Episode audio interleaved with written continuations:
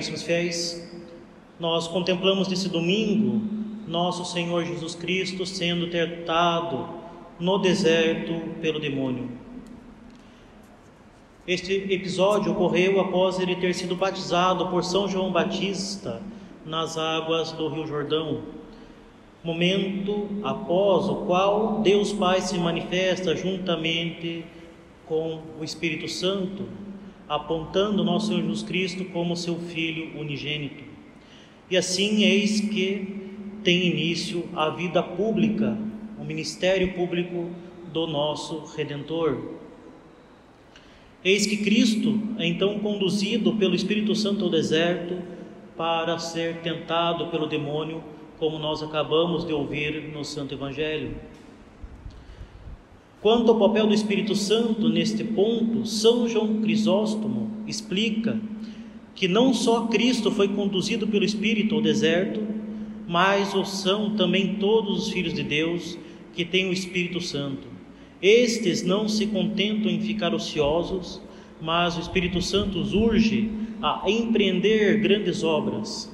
E isso para o diabo é estar no deserto, onde não há a injustiça com que ele se compraz. Toda boa obra também é deserto para a carne e para o mundo, já que contraria a vontade tanto de uma quanto de outra.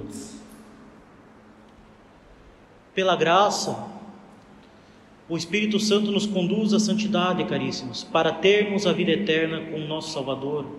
E conduzindo-nos à santidade, ele nos conduz ao deserto e ao combate com o demônio, pois não há santidade sem luta, não há santidade sem penitência e não há santidade sem cruzes.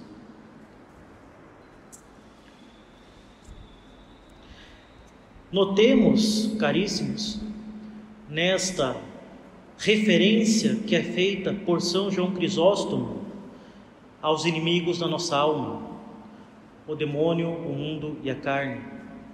Inimigos esses que nós devemos combater com grande firmeza todos os dias da nossa vida e combatê-los com as boas obras. Por isso, diz São João Crisóstomo, que pelas combater o demônio, o mundo e a carne, pelas boas obras, é estar no deserto. Poderíamos então, diante dessas referências ao deserto, ao esforço nas boas obras, à luta, à penitência e às cruzes, diante desta referência ao sacrifício e ao esforço, nós poderíamos ima imaginar equivocadamente que se é para ser assaltado por tão ferozes inimigos, seria melhor nem precisar entrar no deserto e deixar tudo como está. Ficar no sossego, ficar na tranquilidade, é justamente esta tentação daquelas pessoas que começam a caminhar na vida espiritual e se entristecem diante das dificuldades e lembram da vida passada com uma certa saudades.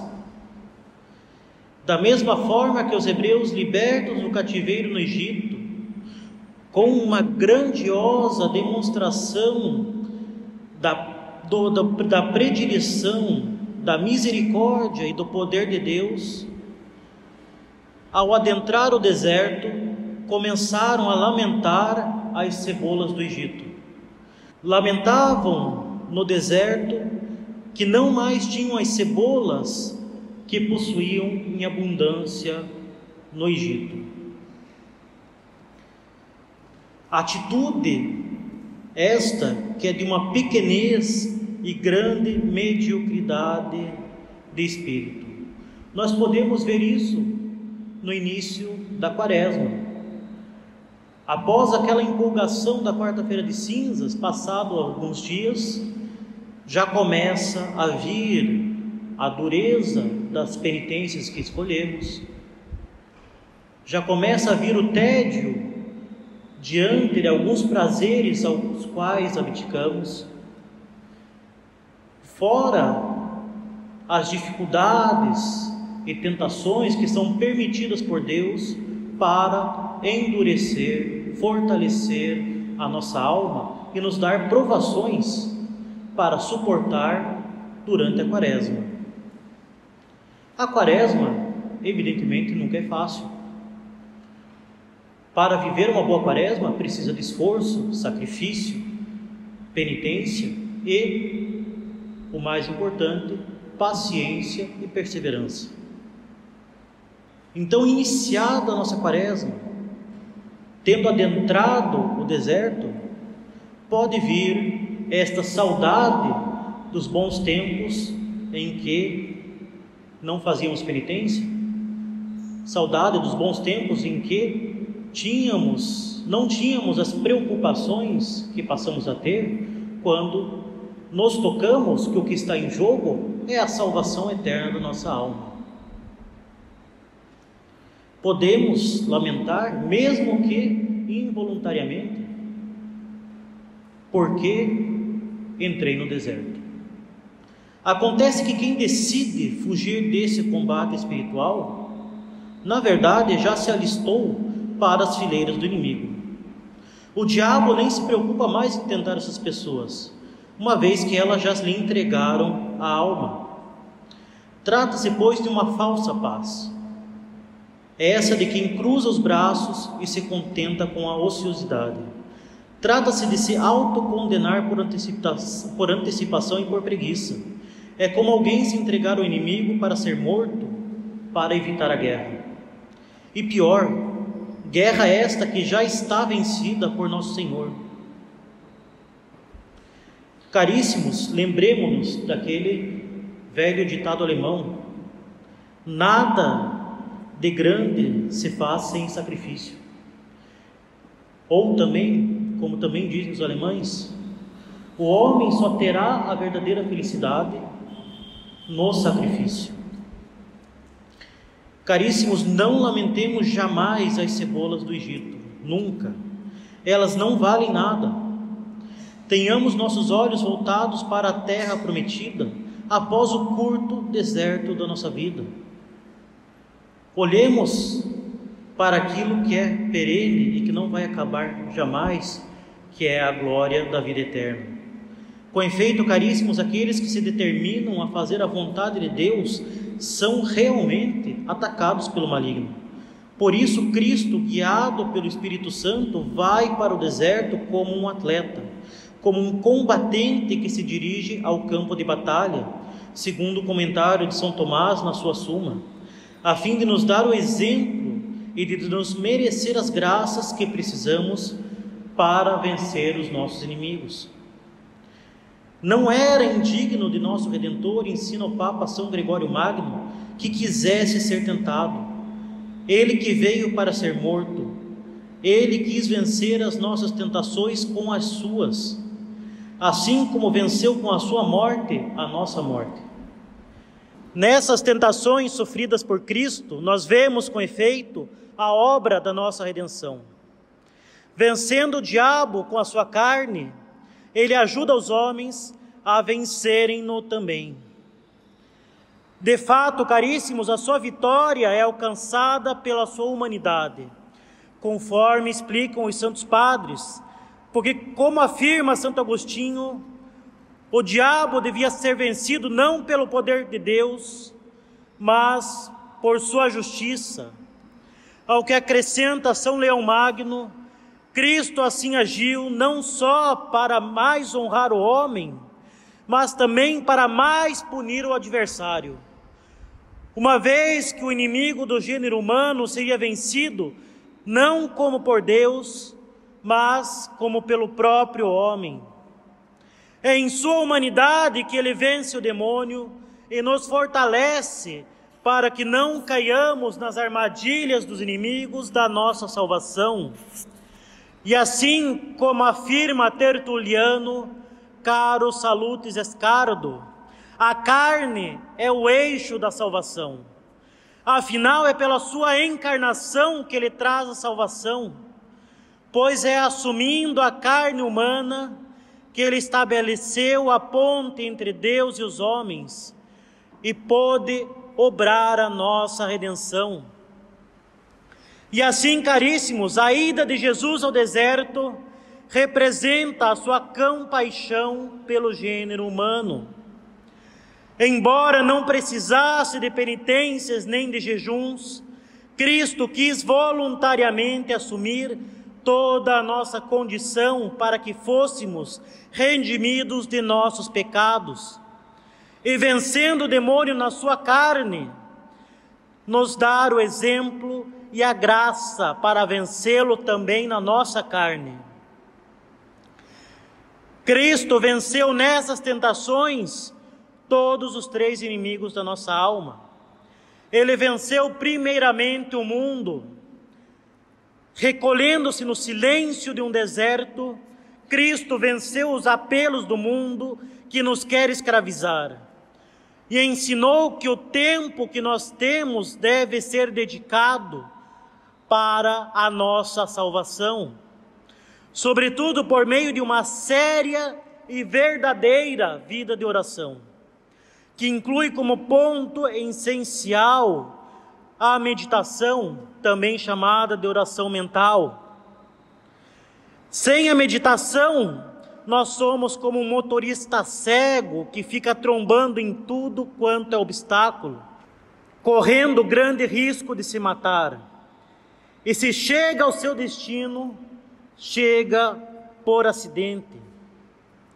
É a meditação que nos dá a direção a seguir e que fortalece nossa vontade para atingir nosso destino, que é a salvação. Caríssimos, como dizia Santa Teresa d'Ávila, a vida de oração requer uma determinada determinação da alma. Ela deve estar disposta a orar ainda que isto represente grandes sacrifícios.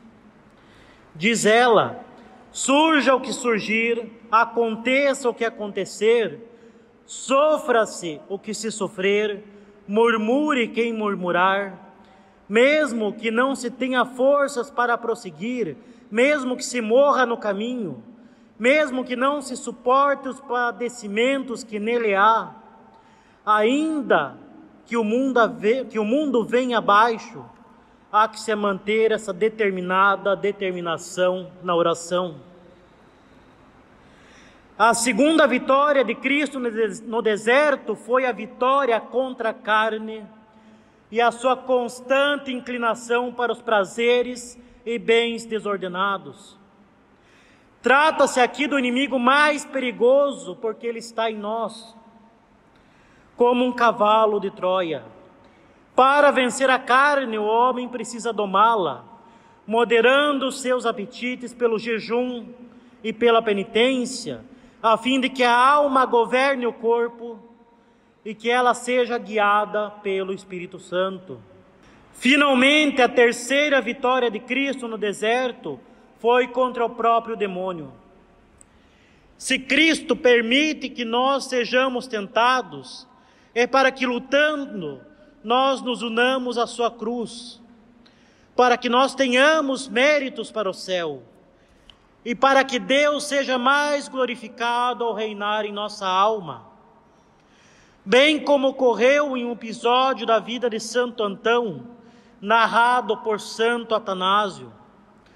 Conta-se que depois de uma grave luta contra o demônio, Cristo apareceu de repente a Antão mas Jesus, onde estavas, porque não apareceste no início, para fazer com que as minhas dores cessassem? Perguntou o santo. Então eu estava aqui, respondeu nosso Senhor, mas eu esperei para ver a tua luta. Na nossa vida, caríssimos, teremos sempre de combater. E quanto mais nos unirmos a Deus, mais combateremos. Particularmente na quaresma, teremos mais constantes e mais duros combates. Aquilo a que nós estávamos determinados a fugir, vai aparecer ainda mais agradável e tentador. Aquelas tentações para as quais nós pediríamos ajudas a Deus ou ao diretor com maior facilidade antes desse período, vão parecer mais terríveis. E nós confiaremos mais em nós mesmos do que em Deus ou do que no diretor.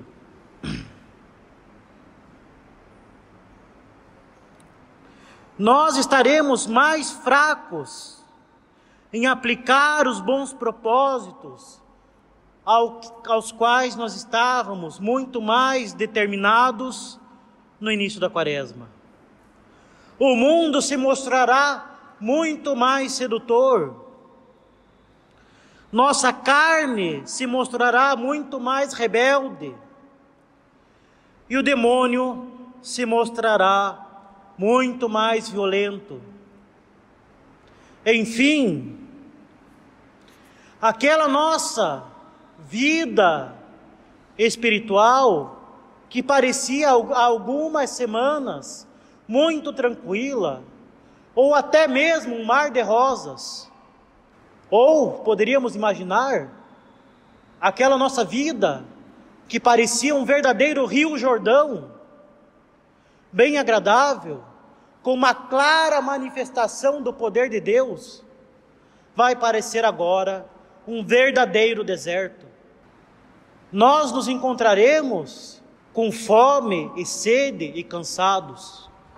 E para coroar tudo, para termos aí uma cereja do bolo, nós teremos o demônio nos tentando, ou para algumas pessoas, nos espancando.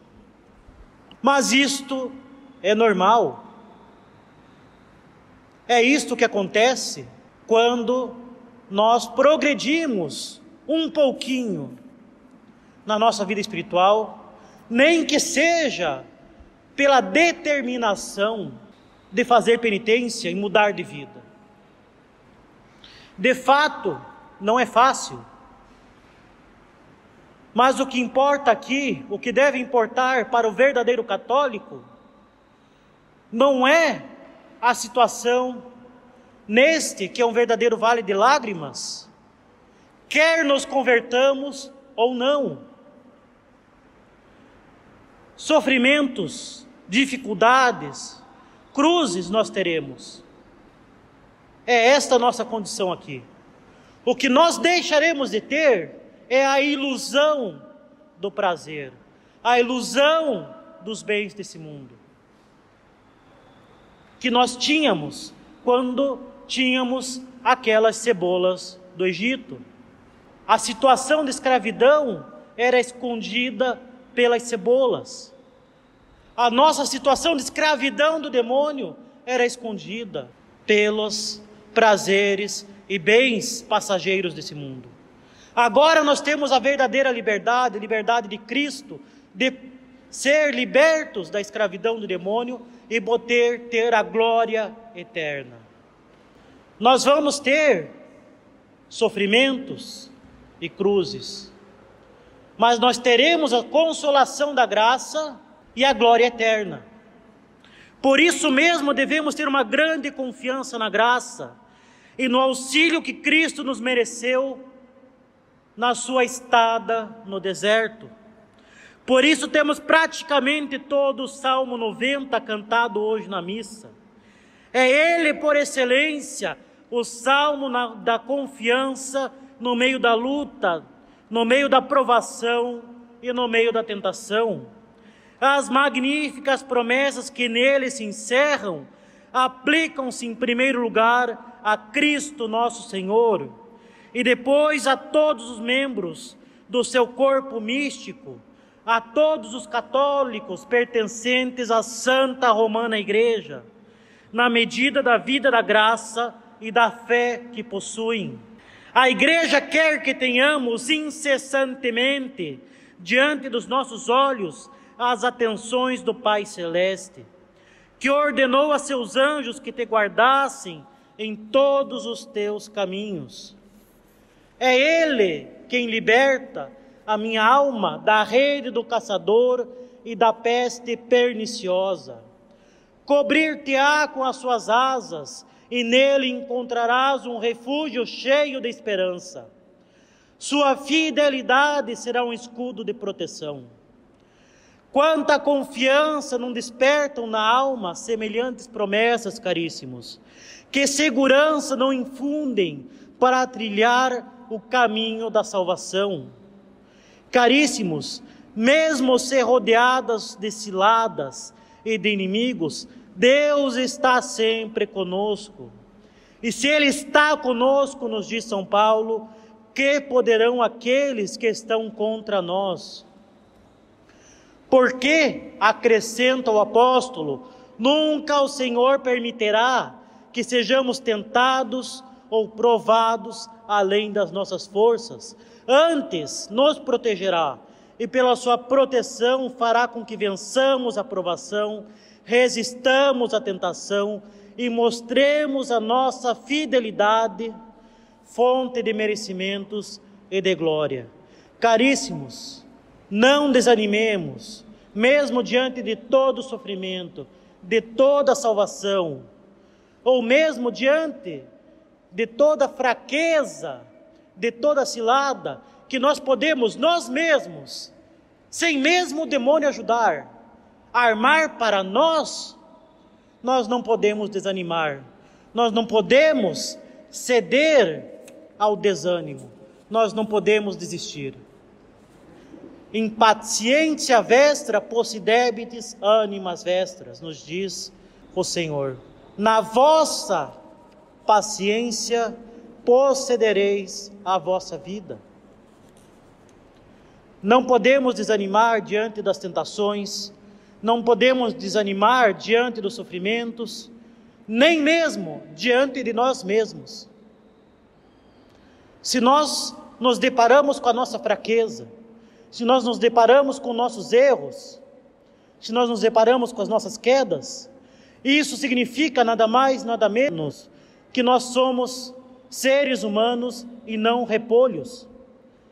Isso significa nada mais, nada menos que nós estamos vivos e que nós podemos ainda nos converter e retornar para Deus, porque Ele não desiste de nós e Ele vai nos amparar em nossas fraquezas. Tenhamos paciência, perseverança e uma determinada determinação, como diz Santa Teresa d'Ávila, a grande Santa Teresa. E aí nós teremos todo o apoio da graça e nós teremos a nossa salvação. Louvado seja nosso Senhor Jesus Cristo. Em nome do Pai, do Filho e do Espírito Santo. Amém.